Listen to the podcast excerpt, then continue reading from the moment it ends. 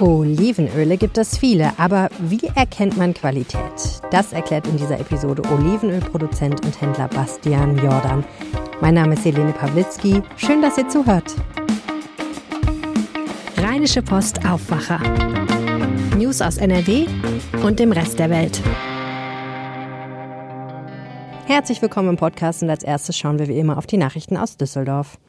NRW-Innenminister Herbert Reul hat diese Woche im Innenausschuss verteidigt, dass ein ranghoher Polizist aus Düsseldorf ins Landeskriminalamt versetzt wurde, obwohl es Vorwürfe der sexuellen Belästigung gegen diesen Polizisten gibt.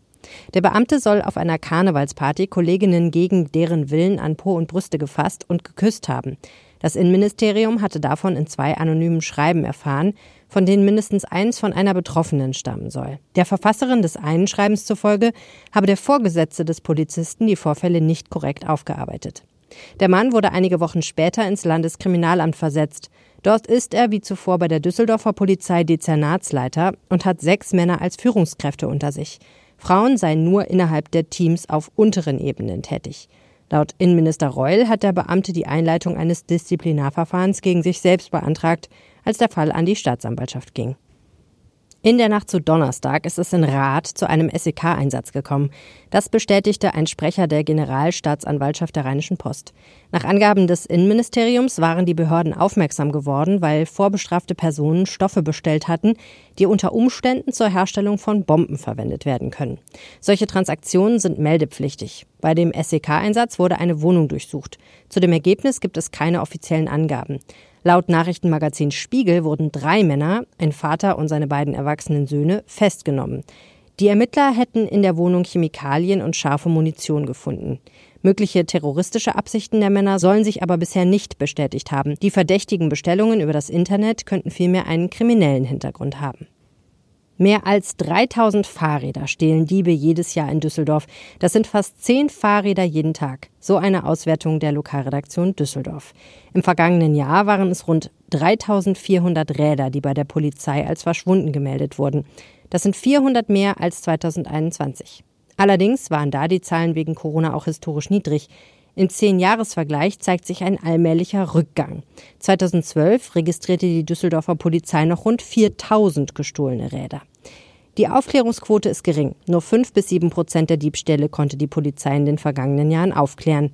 Was hilft gegen Fahrradklau? Das Fahrrad an feste Gegenstände anschließen, nur auf belebten Plätzen stehen lassen, durch Individualisierung schwerer verkäuflich machen und am besten bei der Polizei registrieren lassen. Am Samstag strömen Zehntausende Menschen zum Japantag nach Düsseldorf. Die Wetterprognose ist gut. Es werden Temperaturen bis 22 Grad erwartet. Mittags könnte es regnen, tagsüber ist es eher wolkig. Am Abend könnte aber die Sonne herauskommen. Vorher gibt es noch eine andere Attraktion zu bestaunen. Das ausgemusterte U-Boot U-17 der Bundesmarine ist auf dem Weg von Kiel nach Speyer ins Technikmuseum und wird am Vormittag auf dem Rheinabschnitt bei Düsseldorf unterwegs sein. Es passiert die Stadt gegen 10.21 Uhr. Also viel Spaß beim Gucken und jetzt viel Spaß mit dem Aufwacher-Podcast. Solingen ist jetzt nicht unbedingt eine Stadt, die ich eins zu eins mit Olivenöl assoziieren würde, aber genau darum geht es heute in diesem Podcast. Herzlich willkommen und äh, vielen Dank für die Einladung, muss ich sagen, an Bastian Jordan, in dessen Verkaufsshowroom ich im Hinterzimmer sitzen darf. Bastian, du machst was ganz Besonderes. Du produzierst und vertreibst Olivenöl. Genau, richtig. Das ist mit Solingen sicherlich nicht so zu verbinden. Ähm, da kennt man eher Messer, würde ich sagen, Stahl, solche Sachen. Aber ähm, bei uns ist die ganze Geschichte vielleicht eher europäisch zu betrachten. Die hören wir uns gleich mal an. Ich war ja neulich auf dem Spargelhof Schippers am schönen Niederrhein in Alben äh, und habe mir da ähm, alles über Spargel erzählen lassen. Und am Schluss sind wir dann noch dort in den Shop gegangen und da gab es natürlich Spargel. Und dann gucke ich mich um, drehe ich mich um und was sehe ich im Regal stehen? Edelstes Jordan-Olivenöl. Die Welt ist so klein, habe ich gesagt, guck mal hier, ähm, ich fahre da bald hin. Und er hat gesagt, ja, das ist ein super Olivenöl. Wie kommt denn das an den Niederrhein, dieses Olivenöl? Ja, also die, das ist ganz unterschiedlich. Wir haben natürlich, machen selber einen Vertrieb, ne, sprechen auch Kunden an, aber oft sprechen die Kunden auch uns an und fragen, ob sie das in ihren Läden verkaufen können oder man lernt sich irgendwo kennen. Und ähm, ja, wird wahrscheinlich sehr guter Spargel sein. Nehmen wir an, dass die da auch Wert auf Qualität legen und dann findet man irgendwie zueinander. Hm. Spargel und Olivenöl, geht das zusammen? Absolut. Also ein gutes Olivenöl, was äh, hochwertig ist und nicht äh, erdrückend ist, passt hervorragend zu Spargel. Hm. Nehmen wir mal ähm, grünen Spargel, da ist das sogar ein Klassiker. Gebratener grüner Spargel mit äh, Spiegelei. Das ist äh, einfach und äh, genial. Ja, und die grasigen Aromen, die so ein grüner Spargel hat, die hat auch ja ein gutes Olivenöl unter Umständen, ne? Geht aber auch mit weißem Spargel. Ah. Ja, das hat äh, tatsächlich haben wir da dort auch schon erörtert, dass es nicht immer die Hollandaise sein muss, sondern es darf gerne auch mal leichter sein und dann darf es auch mal das gute Olivenöl Nehmen so ein Spargelrisotto. Oh ja. Da Auch kommt gut. viel Olivenöl rein. Das ist verdammt lecker. Je mehr Olivenöl, desto besser. Wobei da auch Butter drin ist, oder? Ja. Und tut dann beides Ja. rein. Okay, und, und Parmesan. ja. Also das ist ja, sehr Gut, ich meine, was, was kann schiefgehen? wenig fetthaltig. Ja, das ist auch immer ein bisschen mein Problem mit Spargelrisotto. Im Grunde genommen finde ich es gut, aber ich finde, wenn man dann, wenn die Spargelzeit ist, ist man so auf so einer leichten Schiene unterwegs. ja. Dann ist mir oft so ein Risotto ein bisschen zu heavy, ehrlich gesagt. Ja, so ein Spargel mit Schinken oder so, das reicht. Ne? Ja, ja, gut. Ja, oder einfach mit einem schönen Olivenöl, ne? Einfach gedreht. Oder einfach so, bisschen ganz pur. Zitrone vielleicht. Vielleicht auch noch ein bisschen schöner Käse oben drüber gehobelt. Ich sehe schon, wir kommen langsam auf den Appetit. So, jetzt müssen wir aber trotzdem noch mal darüber reden, ähm, wie ein Mensch wie du, der jetzt, glaube ich, überhaupt keine griechischen Wurzeln hat. Ich persönlich nicht. Nee. Genau. aber ähm, trotzdem Olivenöl macht. Also wie wir dazu gekommen sind, das sind meine Großeltern schuld. Ganz genau genommen meine Großmutter, die meine Mutter genommen hat, als sie auch schon erwachsen war, 1973, äh, um in Griechenland das ursprüngliche Griechenland zu entdecken. Und da haben sie sich einen Katalog genommen und die Insel Lesbos entdeckt. Und da hat ein Hotel das erste Mal überhaupt im ersten Jahr aufgemacht in einem kleinen Ort, der vorher nicht bereist wurde von Touristen. Plomari nannte der sich, im Süden der Insel Lesbos. Und da sind sie hingereist. Als sie da angekommen sind, das war wirklich so, sind, waren sie die ersten Touristen mit einem anderen äh, deutschen Tourist. Da sind die Fensterläden aufgeklappt und die Leute haben Tourist gerufen, sind auf die Straße gekommen und haben äh, quasi jeder hat einen zum Kaffee eingeladen. Kann sich überhaupt nicht mehr vorstellen heute, ne? Also selten. Und da war das tatsächlich noch so. Man ist damals auch noch vier Stunden gefahren von der, äh, vom Flughafen, von der Hauptstadt bis nach Plomari. Das sind heute eine Stunde. Damals gab es halt einfach keine befestigte Straße. Das war wirklich eine andere Zeit noch. Mhm. Und dass diese Situation, dieses Erlebnis, das hat dazu geführt, dass sie dieser, dieses Fleckchen Erde einfach nicht mehr losgelassen hat. Immer wieder dahin gereist sind und äh, die Liebe ja, zu, zu dieser Insel, zu der Gegend irgendwie entfacht ist. Ja. So wird jetzt aber die Frage gewesen, wie kommen wir zum Olivenöl? Naja, wenn man auf Lesbos ist, sind die Oliven wahrscheinlich nicht fern. Ist richtig, es gibt 11 Millionen Olivenbäume dort. Lesbos ist die Insel mit der höchsten Olivenbaumdichte pro Kopf. 129 Olivenbäume pro Person. Im Vergleich Griechenland 9 pro Person. Aha. Äh, es gibt keinen Ort, der so äh, viele Olivenbäume auf eine Person vereint auf der ganzen Welt. Das mit Abstand. Und dann ist es natürlich so, dass man irgendwie in den Bezug zu Oliven dann kommt, wenn man da ist. Und jetzt, um jetzt von 1973 mal fast forward zu machen. Ende der 80er Jahre äh, ist eine lange Zeit vergangen, ist man immer da gewesen, hat die Sprache gelernt, Freunde da gefunden und wurde der Entschluss gefasst, dass man da länger bleiben möchte und wurde ein Grundstück gekauft von meinen Großeltern und meinen Eltern zusammen mit 100 Olivenbäumen drauf, Einfach mal so. um dort ein Haus zu bauen, um dort zu leben. Nicht, Wussten die da schon, dass sie auch was mit Oliven machen wollen oder war das mehr so? Sind hier halt, halt auch noch ein paar Olivenbäume, die stehen die sind halt da und das irgendwie gehört dazu und ist schön, aber da war, es gab keinen Businessplan, nein. Okay.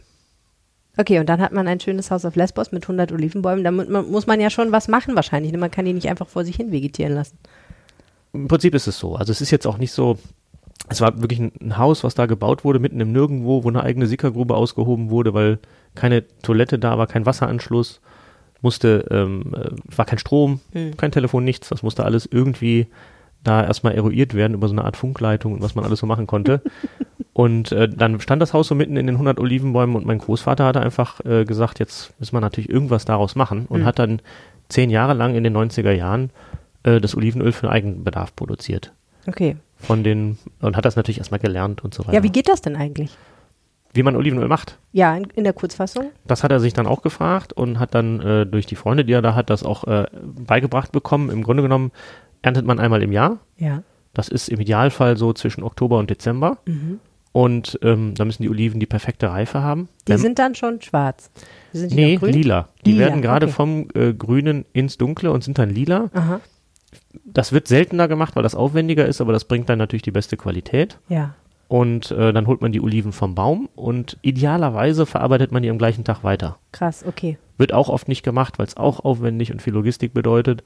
Aber um die beste Qualität zu machen, sollte man das machen. Und Ja, dann, dass die nicht erst rumliegen, ne? Und Nee. anfangen irgendwie. und dann nicht, die werden dann einfach, äh, früher war das mit den Mühlsteinen, da wurden die zerquetscht und dann wurde die Masse dann äh, zwischen Matten gepresst und dann lief der Saft raus und so weiter. Das macht man heute nicht mehr so. Heute werden die ähm, zerkleinert Mhm. zu einem Brei, der wird dann eine halbe Stunde gewalkt. Das nennt man Malaxieren, da setzen sich die Enzyme frei. Dann nachher nochmal in einem Dekanter geschleudert. Da wird das Fruchtwasser, die Flüssigkeit von der festen Masse getrennt und dann nochmal in einer vertikalen Zentrifuge geschleudert. Mhm. Und da wird das schwerere Wasser verdrängt und das leichtere Öl kann abfließen. Das ist jetzt die einfache Erklärung. Ja, gut. Und dann hat man ein wunderbares Öl. Und das muss man ja auch erst nochmal abfüllen. Ne? Das muss Erst am Dinge besten erstmal drei Monate lagern, Aha. weil das sonst viel zu intensiv ist. Aha. Was passiert denn in der Lagerzeit? Die Bitterstoffe setzen sich ab, die Schwebstoffe, die da drin sind. Sonst wäre das einfach viel, wenn man, das kann man sich vorstellen, wenn man einen unreifen Apfel reinbeißt, Mhm. der so herb ist. Ne, dieses pelzige Herbe, das hat man dann noch am Anfang. Und das ist natürlich zu intensiv, da müsst ihr es ein bisschen ablagern. Verstehe. Aber es ist nicht wie bei Wein, dass es jetzt sehr viel besser wird, wenn es noch länger lagert. Erstmal schon und dann später nimmt es wieder ab. Das Okay. heißt also, man hat dann, wenn die Lagerung fertig ist, über ein Jahr lang können wir dann ein MHD von 18 Monaten geben, nachdem es aus dem Tank abgefüllt ist. Es wird dann nicht schlecht danach. Hm. Aber man findet so den richtigen Zeitpunkt irgendwie. Genau. Okay. Und das alles hat dein Großvater dann gelernt. Ja, das war die, die Zeit, wo er äh, sich damit auseinandergesetzt hat. Ich meine, gut, er hat ja wahrscheinlich in einer Gegend gelebt, wo die Leute drumherum das wussten. Also es war Ja. nicht nur Trial and Error, Nein, sondern nein, er nein, hat nein. auch mal gefragt, wie geht das eigentlich? Ne, nur so. Also er hat das von den ganzen Menschen, die dort leben, die das seit äh, Generationen machen, gelernt. Also Mhm. das kann man nicht einfach mal so eben machen. Das, ist, das kann man schon, aber es führt natürlich zu, Ja. zu nichts, weil man ja nur noch Fehler macht. Ja. Klar, das hat er von allen da gelernt. Wie waren die Leute denn da unterwegs, wenn so ein Deutscher kommt und meint, er muss jetzt hier Olivenöl machen? Das waren Freunde. Die haben, äh, also Griechenland ist extrem gastfreundlich. Nicht, das ist, das erlebt man nicht nur als Tourist so, sondern auch wenn man dort lebt. Diese Gastfreundschaft in Griechenland, die ist nicht ähm, gespielt, die ist echt. Und so kann man das beschreiben. Hm. So ist es. Schön. Mhm. Okay, fein. Also wir haben 100 Olivenbäume und ein bisschen selbstgemachtes Olivenöl für den Eigenbedarf. Und jetzt sitzen wir hier in Solingen in einem ganz tollen Showroom. Also was ist passiert? What Ja. happened? Also die, mein Vater hat im Grunde genommen beobachtet, dass ähm, der Großteil des Olivenöls, was auf Lesbos hergestellt wird, man muss wissen, es gibt auf Lesbos, wie gesagt, 11 Millionen Olivenbäume, das ist sehr, sehr viel, gar nicht als Olivenöl von Lesbos oder was auch immer vermarktet wird, sondern in großen Mengen einfach weiter äh, verkauft wird in andere Länder, wo man den Vertrieb besser machen kann. Oder einfach besser drauf war, was den Vertrieb angeht und die Vermarktung. Und irgendwie war es ja schade drum, weil man ja so ein tolles Lebensmittel da hat und äh, die Menschen auch keine so richtige Perspektive für sich aus so einer Art Geschäft sehen, weil das ist dann nur noch durch Angebot und Nachfrage von großen Abnehmern ge geleitet und äh, man hat einfach keine Existenz, auf die man aufbauen kann, langfristig. Das war so die Perspektive, die gesehen wurde und äh, ich war dann in einem Alter, ich war jung und brauchte das Geld nicht, sag ich mal. Wenn man so 16 ist, dann macht man sich ja noch nicht so viele Gedanken oder 15, 16 und bin ja eh damit aufgewachsen. Da wurde mir dieser Floh schon mal so langsam ins Ohr gesetzt. Mhm. Und nachdem ich dann eine Ausbildung gemacht habe, eine kaufmännische, habe ich mein Studium begonnen und währenddessen dann mit der Mentor-Unterstützung meines Vaters äh, begonnen, aus diesem Olivenöl eine Marke zu machen und die zu vertreiben, einfach das zu probieren. Ja, also mit anderen Worten, das Olivenöl, was auf Lesbos bis zu dem Punkt produziert wurde, das hat man gar nicht verkauft, als hier ist dieses tolle Olivenöl von Lesbos, wo die Leute so viele Olivenbäume haben und ne, Oliven total wichtig sind, sondern das ist exportiert worden und dann als anderes Olivenöl verkauft worden. Genau, also es gab Verrückt, ne? keine richtige Strategie dahinter, wann ernte ich, wie mache ich das, wie fülle ich das ab und so weiter. Ja. Und äh, Also tolles Produkt, kein Marketing.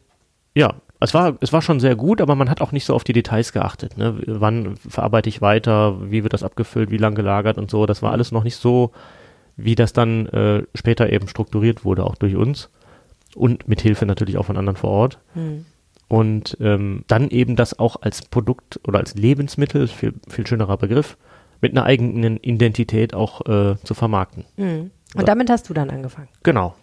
Ende der 90er zur Jahrtausendwende ist das äh, von einem, was man schon immer selber hergestellt hat, zu einer Marke dann Mhm. langsam geworden. Natürlich, die erstmal keiner kannte. Oliven, ja, und vor allen Dingen Olivenöl an sich war ja auch ein Produkt, was erstmal äh, die, die Herzen der Deutschen ein bisschen erobern musste, ne? Weil ähm, ich erinnere mich, als ich ein Kind war mhm. da war Olivenöl noch so ein bisschen was Exotisches, ehrlich gesagt. Ne? Also man hat es nicht zum Braten verwendet, weil man nur gesagt hat, das geht nicht. Man hat es vielleicht mal an einem Salat verwendet, aber auch nicht unbedingt. Also meine Großeltern hätten niemals Olivenöl verwendet, wenn sie eine Salatdressing hergestellt hätten. Das wäre denen viel zu krass gewesen. Das hätten die gar nicht, hätten die gar nicht gewusst. Meine Mutter hat auch eine interessante Geschichte. Die hat mal einen Unfall gehabt in Spanien, als sie ganz jung war, musste dort sehr lange im Krankenhaus liegen mhm. und hat gesagt, alles, was dort gab, alles, das ganze Essen war alles Schwamm in Olivenöl. Sie konnte ganz lange kein Olivenöl essen, hat sich jetzt aber natürlich wieder dran gewöhnt und findet es jetzt sehr, sehr gut. Aber ähm, Olivenöl war dann, war eher sowas, das hatte man auch mal im Schrank, aber es wurde halt eher so rausgeholt, wenn man mal so einen griechischen Salat gemacht hat oder so. Und nicht ja, jetzt, ja. heutzutage ist es ja so, man verwendet es eigentlich fast überall und genau. äh, sehr liberal. Ja, also, das ist, das ist ganz interessant. Faktisch ist es so, dass der Pro-Kopf-Verbrauch in Deutschland immer noch nur bei einem Liter liegt oder mhm. knapp drunter. Pro Jahr? Pro Jahr. Aha, ist echt wenig. Das ist relativ wenig. Wenn ich überlege, wir kaufen alle drei Wochen mindestens eine Flasche Olivenöl. Ja, ja so. alle zwei Wochen würde ich sagen. Also es hat sich äh, tatsächlich verbessert, aber im Großen ist es noch so. Mhm. Ähm, in Griechenland zum Beispiel liegt der Pro-Kopf-Verbrauch bei 25 Litern. Da ist, pro Kopf, ne? Mhm. Also wirklich dann, wenn man eine vierköpfige Familie ist, reden wir von 100 Litern. Ja und kann sie einen Tank in den Garten stellen. Ja, das ja. ist auch tatsächlich so, dass man da kleine Fässer zu Hause hat oder ähnliches. Ja. Weil was soll ich dann mit so einer 500 ml Flasche, da komme ich ja nicht so weit. Na gut, ich meine, 11 Millionen Olivenbäume, da muss man natürlich auch irgendwo hin mit dem Öl. auf Lesbos. Auf Le das ist aber nicht nur auf Lesbos so, das ist ja, aber ja. in ganz Griechenland so. Klar. Auch in Italien, Spanien, das liegt natürlich daran, dass alles dort vor Ort halt äh, vorhanden ist. Ne? Ja, also erstens ist es wahrscheinlich allgegenwärtig und zweitens ist es natürlich einfach integriert in die Küche dort. Also es gehört einfach dazu. Ein anderes Öl würde gar nicht funktionieren. Okay. Aber in Deutschland? Ein Liter, also der, der Jahresverbrauch hat sich gar nicht so groß gesteigert. Noch nicht. Also es passiert etwas, das definitiv. Ne, früher war ja in der Zeit, von der du eben sprachst, da war der Verbrauch dann wahrscheinlich bei 0,1 oder darunter. Ne? Mhm. Also das war tatsächlich dann ganz, ganz gering, weil es mhm. wirklich nur mal tröpfchenweise irgendwo verwendet wurde. Heute ist das schon mehr. Ich sag mal, das war damals sicherlich so in der Kategorie, wie man heute Haselnussöl verwendet oder sowas. Ja, die, die man kleine Mengen und fein und bei irgendeinem Rezept vielleicht mal eine Flasche kaufen, dann drei Jahre später feststellt, oh, die ist ja immer noch da. Leider ranzig geworden. Ja, ich meine, und es ist ja so, wenn ich jetzt hingehe und sagen wir mal, ich frittiere irgendwas, ne? Oder mhm. ich brate was in recht viel, also mhm. schwimmt, keine Ahnung, Schnitzel oder sowas, dann nehme ich natürlich kein Olivenöl. Ich glaube aber, dass das wahrscheinlich in mediterranen Ländern anders ist, ne? Ja, natürlich. Die großen Mengen, das sind auch Olivenöl. Da. Ja, selbstverständlich. Ja, ja. Das liegt unter anderem auch daran, man liest hier mitunter nochmal, man sollte nicht mit Olivenöl braten, genau. das wäre nicht gesund. Wegen des Rauchpunkts. Was faktisch absoluter Quatsch ist. Aha. Punkt. Ja. Es gibt einen Rauchpunkt, ja, aber der liegt ja sehr hoch. Mhm. Bei gutem Olivenöl bei 200 Grad. Ja. Wenn ich beispielsweise ein Stück Fleisch brate oder Pommes oder was auch immer, dann bin ich da bei 150 bis 180 Grad. Also völlig im Bereich des, äh, wo es in Ordnung ist.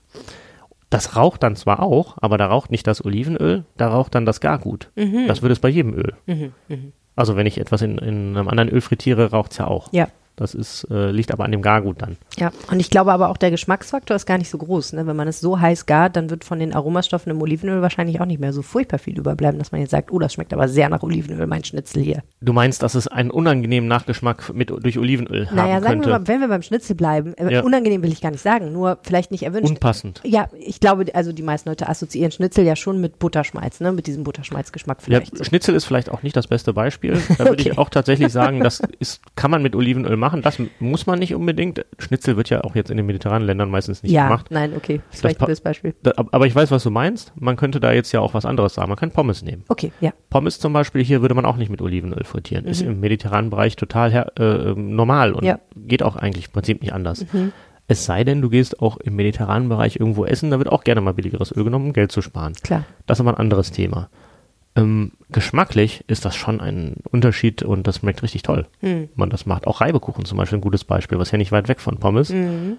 Was man von Reibekuchen kennt, ich weiß nicht, wir sind ja hier bei einem rheinischen Podcast, da kennen die meisten das ja.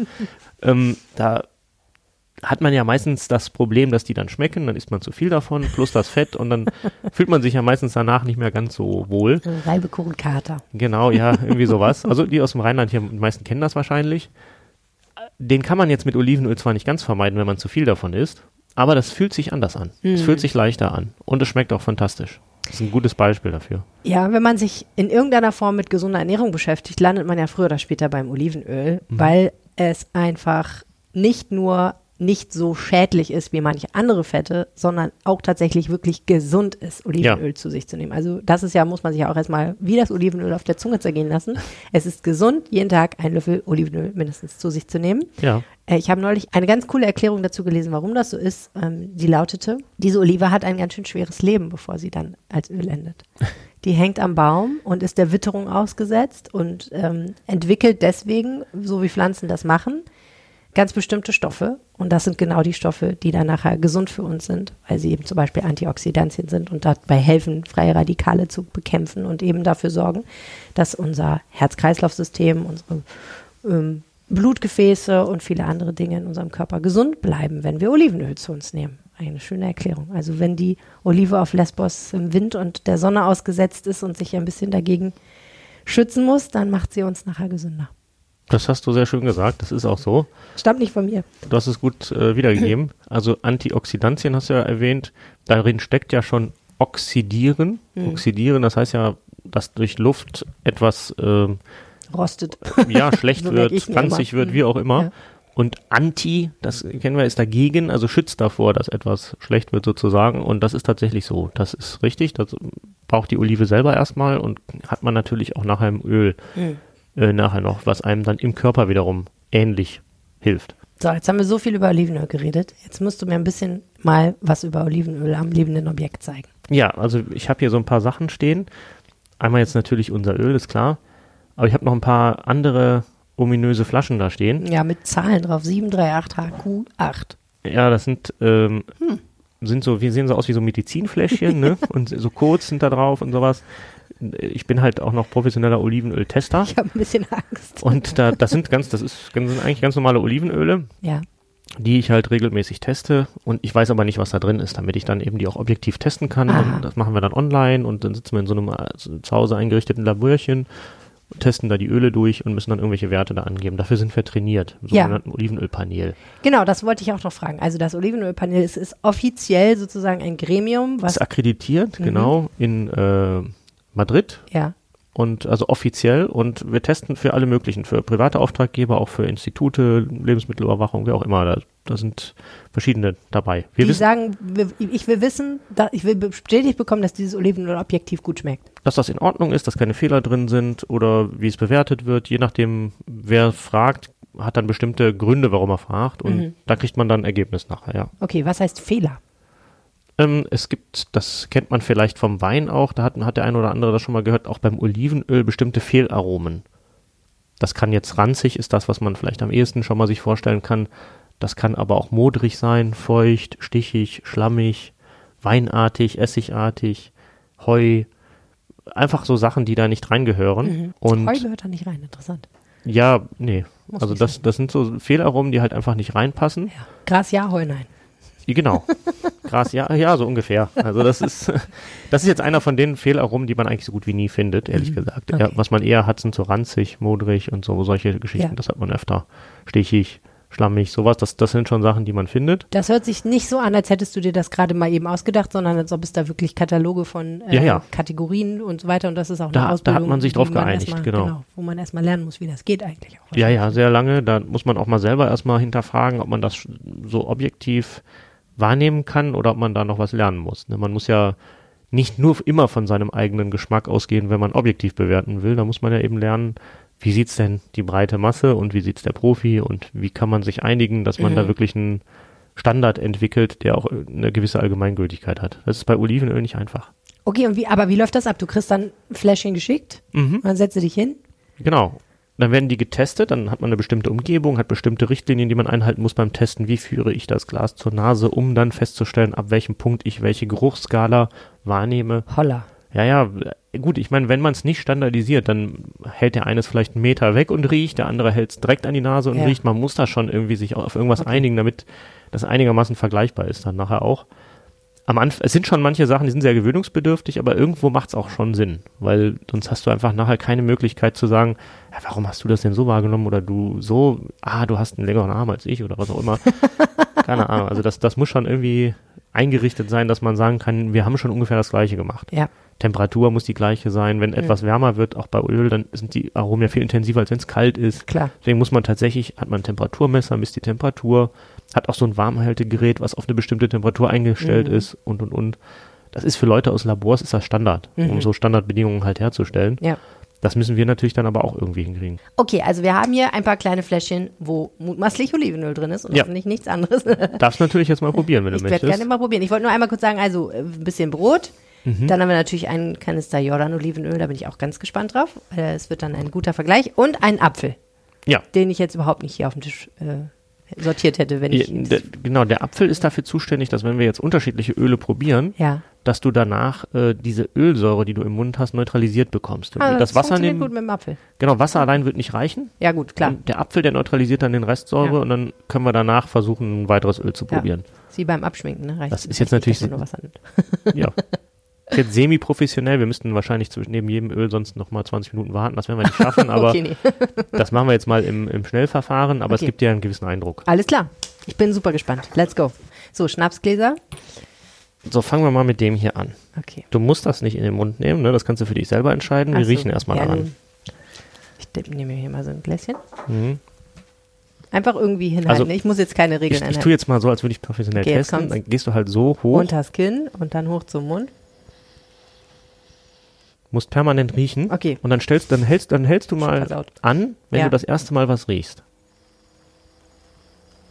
Jetzt. Da riechst du schon was. Ja. Kannst du da den Geruch auch schon einordnen oder riechst du nur irgendwas? Krieg Öl. Äh, Olivenöl. Dann geh mal so nah, dass du meinst, jetzt riech ich richtig was. Hier so. Aber Okay, ich das- meine, ich könnte es jetzt. Das wäre dann jetzt zum Beispiel in Zahlen ausgedrückt, da wo du jetzt bist, ungefähr eine 4,8. Von? 10 theoretisch. Aber Okay. 10 wäre hier und dann müsstest du schon die Aromen Das identifizieren können. Wenn man Das, es vor die Brust hält, dass man dann was das gibt's wär zehn. eigentlich nicht. Das ist, da verfliegt noch zu viel. Aber was ist denn so ein guter Wert? 7, 8, das sind extrem gute. Okay, 6 das ist ja dann schon so hier so. das ist hier. ah, das ist 7, 8. Mhm.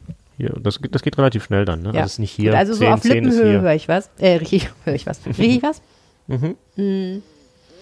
Jetzt kannst du ruhig mal ganz nah dran gehen, mal richtig versuchen, was du da so riechst. Ich finde das immer sehr schwer zu beschreiben, ehrlich gesagt. Es ist eingeschränkt, weil das jetzt auch nicht warm ist. Du kannst es mal so in die Hand nehmen, ein bisschen Mhm. drücken, dass da ein bisschen Wärme reingeht. Dann kannst du es vielleicht mal zuhalten, so ein bisschen schütteln und dann, wenn du die Hand wegnimmst, direkt an die Nase. Jetzt riecht es ein bisschen pfeffriger schon. Mhm. Also ich finde ja nicht schwierig, es zu riechen, aber ich finde es echt schwierig zu beschreiben, was man da riecht. Dann kannst du es jetzt auch mal probieren.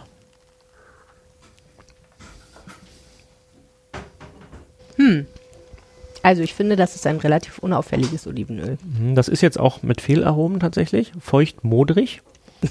Das hätte ich nicht. Obwohl jetzt so im Nachhinein, wo du sagst. Nimm ruhig mal ein Stückchen Brot, dann kannst du schon mal ein bisschen was hier Dankeschön. reinigen. Wird auch dann wenigstens, hört man auch, dass hier was passiert. Hm. Modrig. Hm, okay. Mhm. Ich glaube, das muss ich dann nochmal probieren. um es wirklich zu verstehen. Ja, mach das ruhig mal. Du wirst wahrscheinlich mehr verstehen beim nächsten Öl dann. Okay, das ist jetzt peinlich, aber für mich wäre das nicht problematisch, dieses Öl.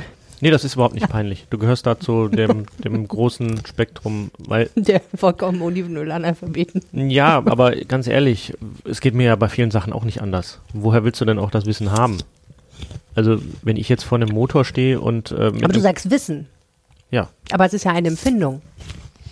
mm, Ich bin nicht sensibel genug. erfahren. Vielleicht. Ist ja eine Erfahrung. Wenn du jetzt tausend Öle probierst, dann hast du die Erfahrung. Mhm. Aber wie sollst du jetzt da so auf die Schnelle mal so viele Öle probieren? Und Nein, klar, ich meine, wäre ja absurd, wenn jemand mit einer Ausbildung und so. Aber das ist wie wenn, wenn man im Auto sitzt und man fährt mit einem Kfz-Mechaniker und der sagt, boah, der, der hat aber hier was am Motor, das höre hörst ich. du das? Ja, stimmt, okay. Ich, das hört sich gut, doch gut an. Ja, eben. Das, das geht's mir ja genauso, da Ja, habe ich keine Ahnung. Und ich habe keine Ahnung von Olivenöl und von Motoren. Nein, aber also ich meine, das Pro also worauf ich hinaus will, ist ja, es ist ja ähm, wahrscheinlich relativ subtil, wenn man jetzt ein Gericht kocht, wo dieses Olivenöl geschmacklich zum Beispiel eine Hauptrolle spielen würde Mhm. und man nimmt das oder man nimmt ein anderes fehlerfreies, wunderbares Olivenöl, dann würde man ja wahrscheinlich als Endkonsument einfach subjektiv das Gefühl haben, okay, das schmeckt mir jetzt besser. Ja. Man wüsste gar nicht warum wahrscheinlich. Ähm, aber das macht es ja genauso schwierig und das ist ja auch ein großes Problem, finde ich. Du stehst im Supermarkt zum Beispiel oder in einem Fachhandel vor einem Regal voller Olivenöle. Mhm. Auf allen steht eigentlich mittlerweile extra Vergine Ja, ja. oder so. Das ne? ist. Ähm, Also ganz ehrlich, so drunter machen wir es ja nicht mehr. Aber offensichtlich gibt es Unterschiede, weil Einige dieser Öle kosten 3,79 und einige dieser Öle kosten 28,90. Also hier wird jetzt auch extra Vergine draufstehen. Mhm. Ist es aber nicht. Ein extra Vergine darf solche Fehlaromen nicht haben. Aha. Die haben das einfach da drauf geschrieben. Also du musst dir das so vorstellen, im Markt befinden sich ganz viele extra Vergine, produziert werden aber relativ wenig im Vergleich. Hm. Diese, diese Menge, diese Mengen passen eigentlich auch nicht zusammen. Hm. Das ist halt einfach noch so. Muss man dran arbeiten, dass sich das vielleicht mal ändern kann. Aber das ist ja dann einfach Betrug. Das ist dann in dem Fall Betrug. Also es ist ja eigentlich kein Problem, dass es dieses Öl an sich gibt. Es sollte halt nur das als solches bezeichnet werden, was es ist. Und was ist es? Maximal Vergine. Okay. Weil es nicht reicht, wie es hergestellt ist, weil das assoziiere ich mit dieser Bezeichnung, Mhm. dass es eben kalt gepresst ist, glaube ich. Mhm. Äh, sondern es muss dann auch noch eine bestimmte Produktqualität haben im Endeffekt. Ich finde es aber wichtig, an der Stelle auch nochmal zu sagen, dass man, dass Vergine auch kein deutscher Begriff ist. Hier Mhm. würde man äh, nativ extra sagen Mhm. oder nativ. Also Okay. wäre dieses hier nativ. Gut. Das ist vielleicht auch nochmal etwas, weil man sieht dann manchmal diesen Begriff Vergine, aber der ist hier in Deutschland irrelevant. Ja, okay. Hier muss tatsächlich nativ oder nativ extra stehen. Alles klar. Und äh, im Englischen wäre dann Virgin Ja, und oder Extra Virgin. ja. Da gibt es ein lustigen, äh, lustiges Video, wo so ein kleines Mädchen auf äh, Mutter fragt, was Virgin ist und so weiter. Und die Mutter in der Küche steht und das erklärt, ah, hier der Storch und so weiter. Und dann sieht man so das kleine Kind, wie so auf eine Flasche kommt, was Extra Virgin. Das ist wirklich lustig. So. Okay, also dieses Öl hätte, modrig, äh, hätte mir modrig schmecken sollen. Tun wir es mal zur Seite. Ja. Nehmen wir mal das nächste. Das ist jetzt auch äh, ne, wieder so eine kodierte Flasche. Mhm. Ich gieße dir auch mal wieder was ein. Hältst du das direkt mal in die Hand. Unten machst du das so ein bisschen warm. Mhm. Hältst das oben auch mal zu. Da ist auch nichts mehr übrig jetzt. Das haben wir schön leer gemacht. So, und dann warten wir mal ein bisschen. Das Schütteln macht dann da Luft rein. Ja, dass da einfach so ein bisschen die Aromen vielleicht hin und her schwören und dann explosionsartig da rauskommen, wenn wir es an die Nase halten. Mal gucken. Wir machen nochmal das gleiche von unten nach oben. Ja, okay. Gucken wir nochmal, wo du da ankommst. Brusthöhe. Oh, schon viel weiter unten. Hier so. Erkennst du schon was, ne? Ja, das riecht jetzt viel mehr nach Gras und nach Pflanzen Mhm. irgendwie. Mhm. Und vielleicht auch ein bisschen nach so, so, ich will nicht sagen Zitrus, aber Mhm. frisch halt. Mhm.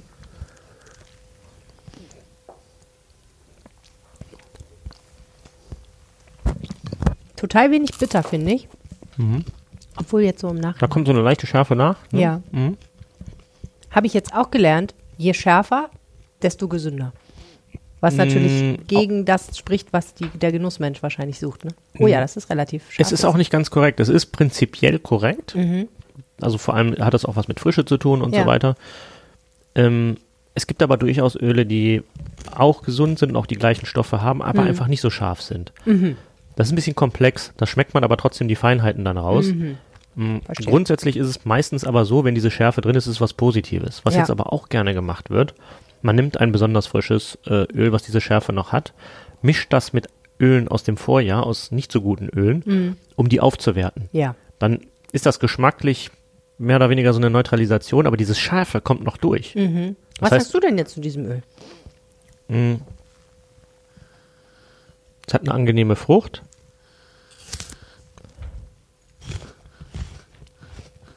So eine leichte Banane. Banane. Ja. Ist eine Mischung. Da sind so verschiedene Aromen. Da ist auch ein bisschen Tomatenstrauch irgendwie drin. Ja. Aber das ist ein, ein viel hochwertigeres Olivenöl, Mhm. das äh, definitiv auch extra nativ ist. Das ist schon im oberen Bereich eher. Das ist schon gutes Aha. Olivenöl. Ja. Ja, und jetzt können wir, könnten wir noch die zwei hier weiter testen. Die habe ich jetzt einfach mal dabei, das müssen wir jetzt nicht machen.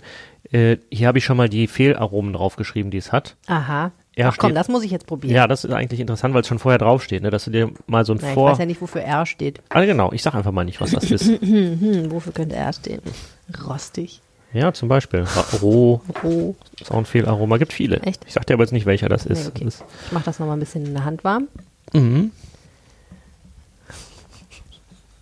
Das ist, Betreutes Trinken heißt es, glaube ich, was wir hier machen. ja, so ähnlich. Das sind ja auch Pinchen. Riecht man das Felaroma denn auch? Mhm. Das hast du jetzt aber schnell wieder ausgespuckt. Mhm. so schlimm. Das Mhm. kennt man. Ja, irgendwie. Ich kann aber nicht beschreiben, was das ist, das Felaroma. Also, Soll ich dir sagen? Lass mich noch mal ganz kurz eine Sekunde nachdenken. Vielleicht komme ich ja. Neutralisieren mal währenddessen mit dem Mhm. Apfel.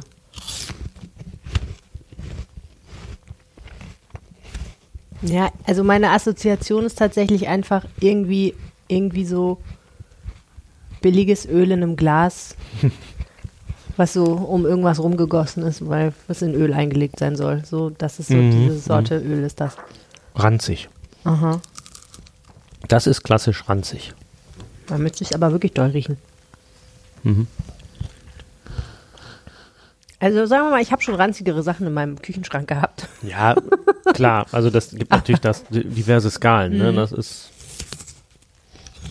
Kannst du noch mal daran riechen? Das ist jetzt nicht ranzig. Das wäre ähm, moderig. Modrig. Modrig stichig könnte es auch sein, ein bisschen zur Mischung. Also, als du angefangen hast, dich ausbilden zu lassen dafür, Mhm. hattest du das, konntest du das alles schon einigermaßen erkennen oder ist das dann erst gekommen? Mm, Also, weil du Ich hat- offensichtlich ja schon sehr viel Olivenöl in deinem Leben gekostet hast. Ich hatte vorher dann natürlich eine gewisse Erfahrung. Ich bin dann etwas anders rangegangen, ein bisschen extremer. Man wird dann durch diese Ausbildung ein bisschen sensibilisiert, dass manche Öle grenzwertig sein können. Das habe ich, musste ich lernen, diese Grenze zu lernen. Bei mir gab es immer noch richtig schlecht oder gut. Dazwischen gab es nicht viel. Ich habe die, dass die Qualität von schlecht musste ich quasi lernen, zu dass unterscheiden. es Abstufungen gibt. Ja, genau. quasi. Das ist, äh, es ist jetzt nicht so, dass ich das gar nicht wahrgenommen habe, nur ich konnte das nicht so einordnen, weil Ja. ich ja die Standardisierungen nicht kannte. Klar, okay. Das habe ich dann gelernt, natürlich. so, jetzt müssen wir aber auch noch Jordan-Olivenöl probieren, Gut, ne? das was natürlich 100% fehlerfrei und ausgezeichnet ist und eine 10 auf der Richterskala in allen Belangen. Schauen Kann man das eigentlich selber noch so objektiv beurteilen? Ich meine, man steckt ja schon ein bisschen Herzblut in das Produkt und so, ne? Äh, naja, man, man beurteilt das ja schon während der Herstellung. Da achtet man ja sehr drauf, was man macht, Mhm. ne? Und doch schon. Das geht schon. Also ich kann es ja auch nicht, ich mache ja auch, teste es ja selber manchmal auch blind. Gucke, ist das noch alles so oder vertut man sich Ja, da? das riecht geht auf jeden schon. Fall schon ziemlich früh. Ich habe hier noch gar nicht viel gemacht und Mhm. rieche recht frühzeitig schöne Dinge.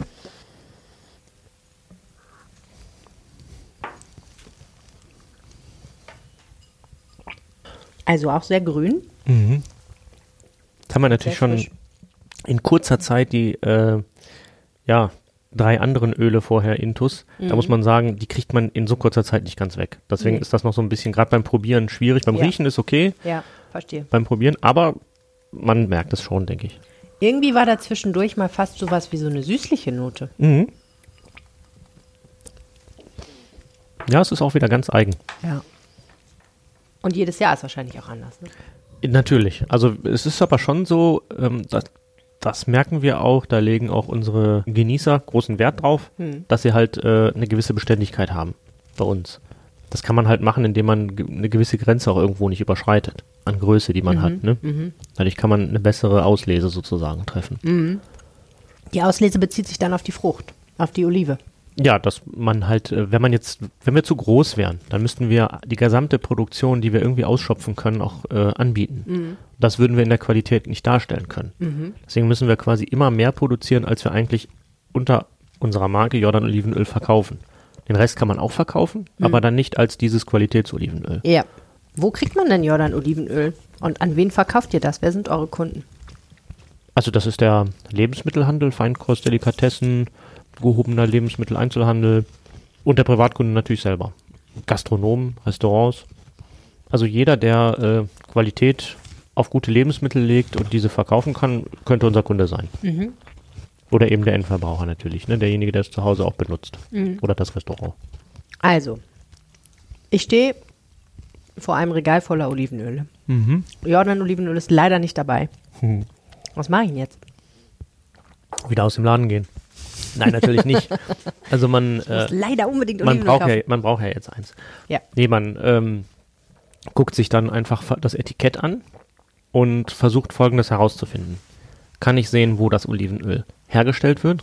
Wo, Kann, wo, wie genau muss ich das sehen können? Reicht Griechenland? das ist nicht genau. Okay, Also genau wäre in diesem Ort, an dieser Adresse in Griechenland. alles klar. Okay.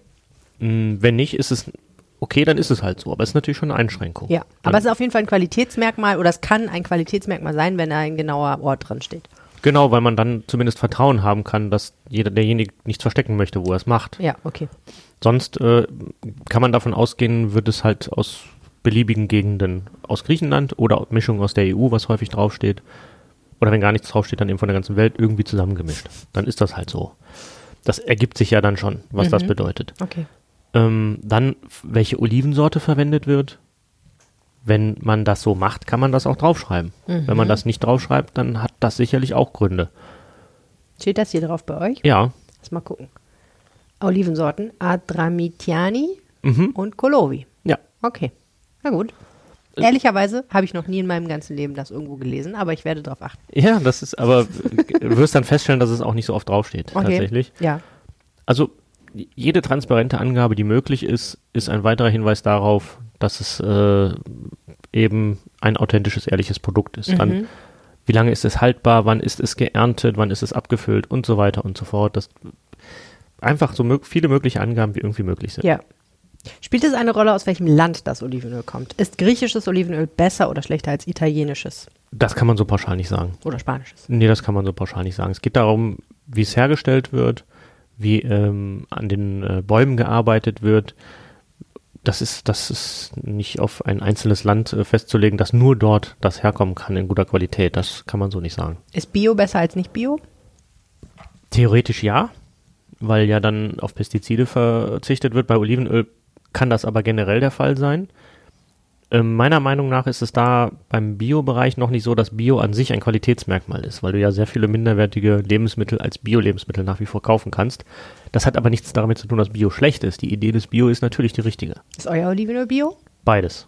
Also wir haben, machen das ja schon etwas länger. Damals war Bio noch nicht so ein Thema, zumindest nicht verbre so verbreitet. Haben aber schon immer so gedacht und so gearbeitet. Und irgendwann haben wir natürlich auch Kunden bekommen, die selber ähm, biozertifiziert sind, sei es jetzt ein Händler oder eine Bäckerei zum Beispiel, Bäcker Schüren, hier kennt man vielleicht aus der Gegend. Der hat dann auch Wert darauf gelegt, wegen seiner Weiterverarbeitung, dass es auch Bio sein muss. Und äh, so haben wir uns damit beschäftigt und dann auch teilweise Biozertifizierungen bei den Grundstücken durchgeführt. War äh, für uns ein schwieriger Schritt, weil wir gesagt haben, eigentlich ist dieser Qualitätsanspruch im Biobereich noch nicht der, den wir uns halt vorstellen. Das müsste ja generell so sein, dass es dann immer nur gut ist, sozusagen. Deswegen haben wir gesagt, wir überlassen das dann dem äh, Kunden, sich darüber, dafür zu entscheiden, was er nimmt. Hm, verstehe. Weil beides ist unserer Meinung nach gleichwertig gut. Mit anderen Worten, die Kategorien, die angelegt werden, damit man ein Biozertifikat bekommt, sind nicht notwendigerweise die Kategorien, wo ihr sagen würdet, das reicht schon aus, um zu garantieren, dass es ein gutes Produkt ist. Es ist mehr Korrekt, ja. gut im Spirit sozusagen. Ja, die Idee von Bio ist die richtige, definitiv, aber sie ist nicht komplett auf Qualität ausgerichtet. Okay, also ich gucke auf die Flasche, ich gucke mir ganz genau an, was steht da alles drauf und ähm, wie viel Information bekomme ich darüber, wie dieses Produkt, dieses Lebensmittel hergestellt wurde. Und gucke ich auch auf den Preis. Das kommt ganz darauf an. Also manche Menschen müssen ja einfach auch schlichtweg auf den Preis gucken. Mehr als andere. Naja, man könnte ja sagen, ich nehme das teuerste Olivenöl, was ich mir gerade noch so leisten kann. Dann weiß ich, dass es ein gutes Olivenöl ist. Ich befürchte nur, dass das nicht unbedingt funktioniert. Ja, das ist wahrscheinlich richtig so. Erstmal hat das ja auch was mit dem Geschmack dann nachher noch zu tun. Ne? Also es kann ja sein, dass ein sehr teures Olivenöl tatsächlich gut ist, aber viel zu scharf, viel zu intensiv, viel zu bitter und gar nicht meinem Geschmack entspricht. Nein, das kann ich natürlich vom Regal nicht rausfinden. Das kann man vom Regal nicht halt so. rausfinden. Also der Preis alleine sagt nichts aus. Man kann umgekehrt schon sagen, dass gewisse Preise schon sein müssen, dass man überhaupt ein Qualitätsöl herstellen kann. Hoch einstellig, hoch, niedrig zweistellig. Also aktuell müsste man schon sagen, dass 10 Euro der Liter müsste Minimum schon sein. Darunter ist es aktuell eigentlich nicht wirklich so re richtig realistisch. Eigentlich eher mehr, würde eher sagen, also gerade wenn man eine Halb-Liter-Flasche äh, hat, eher 15 Euro der halbe Liter, sowas mindestens. Darunter wird es schon sehr, sehr schwierig. Unter anderem deshalb, weil momentan die Olivenölpreise extrem nach oben gegangen sind. Ähm, das hängt damit zusammen, dass im größten Markt der Olivenölherstellung in Spanien, mit Abstand größter Markt, eine extreme Dürre war im letzten Jahr. Und es zeichnet sich gerade ab, dass dieses Jahr noch eine kommt. Dann hätten wir sogar eine Verknappung weltweit von Olivenöl. Das heißt, die Preise explodieren. Das hat jetzt gar nichts mit der aktuellen Inflation, was auch immer da zu tun. Das ist noch so ein Nebeneffekt, der da natürlich auch reinspielt. Aber es, ist, hat, die- es hat mit der Dürre hauptsächlich zu tun, die in Italien auch noch stattgefunden hat. Extreme Dürren. Äh, Griechenland hat da Glück gehabt aktuell noch. Weiß nicht, ob das auch irgendwann mal vorkommt. Aber der Gesamtmarkt ist extrem nach oben gegangen. Ja. Das ist so. Also man muss jetzt damit rechnen, dass die Preise noch höher sind. Wir schätzen 30, 40 Prozent. Es geht das mindestens oder dieses Frühjahr hoch. Spannende Zeiten für Jordan Olivenöl. Ja, also wir haben das jetzt ja auch schon hinter uns. Es ist okay, es funktioniert. Der, was vor allem extrem ist, dass die das hatte ich ja äh, vorhin auch schon mal so gesagt, gibt nativ und extra nativ, dass vor allem die Preise für nativ theoretisch total nach oben gegangen sind im Vergleich zu extra nativ. Die Unterschiede sind gar nicht mehr so groß. Mhm. Das heißt, dass eigentlich die hochwertigeren Öle im Vergleich, im Verhältnis günstiger werden, im Verhältnis. Mhm, mhm, mhm. Effektiv sind sie natürlich auch dann in dem Preissegment, wo der, wo der andere, das andere Olivenöl dann auch ist. Ja. Aber im Verhältnis sind sie dadurch günstiger, weil die Unterschiede so äh, viel kleiner geworden sind, weil einfach gar kein Olivenöl mehr da ist. Ja, verstehe. Übertrieben gesagt, natürlich ist noch welches da, aber mhm. wenig. Ja, super spannend. Mhm. Von Solingen und Lesbos in die weite Welt. Vielen herzlichen Dank, Bastian Jordan. Ja, danke, auch. Das war die Episode für diese Woche. Wenn ihr uns was sagen möchtet, könnt ihr das natürlich jederzeit gerne tun an aufwacher.rp-online.de oder per WhatsApp an 0160 80 80 844. Dann kommt ihr gerne auch auf unsere WhatsApp-Broadcast-Liste, wo wir euch Behind-the-Scenes-Material schicken, ab und zu mal eine Frage stellen oder ihr könnt uns natürlich auch Themenanregungen geben. Wir freuen uns sehr. Alle Infos zu Jordan Olivenöl und alles, was ihr wissen müsst, findet ihr natürlich in den Shownotes dieser Episode. Vielen Dank fürs Zuhören. Tschüss! Mehr Nachrichten aus NRW gibt's jederzeit auf RP Online. rp-online.de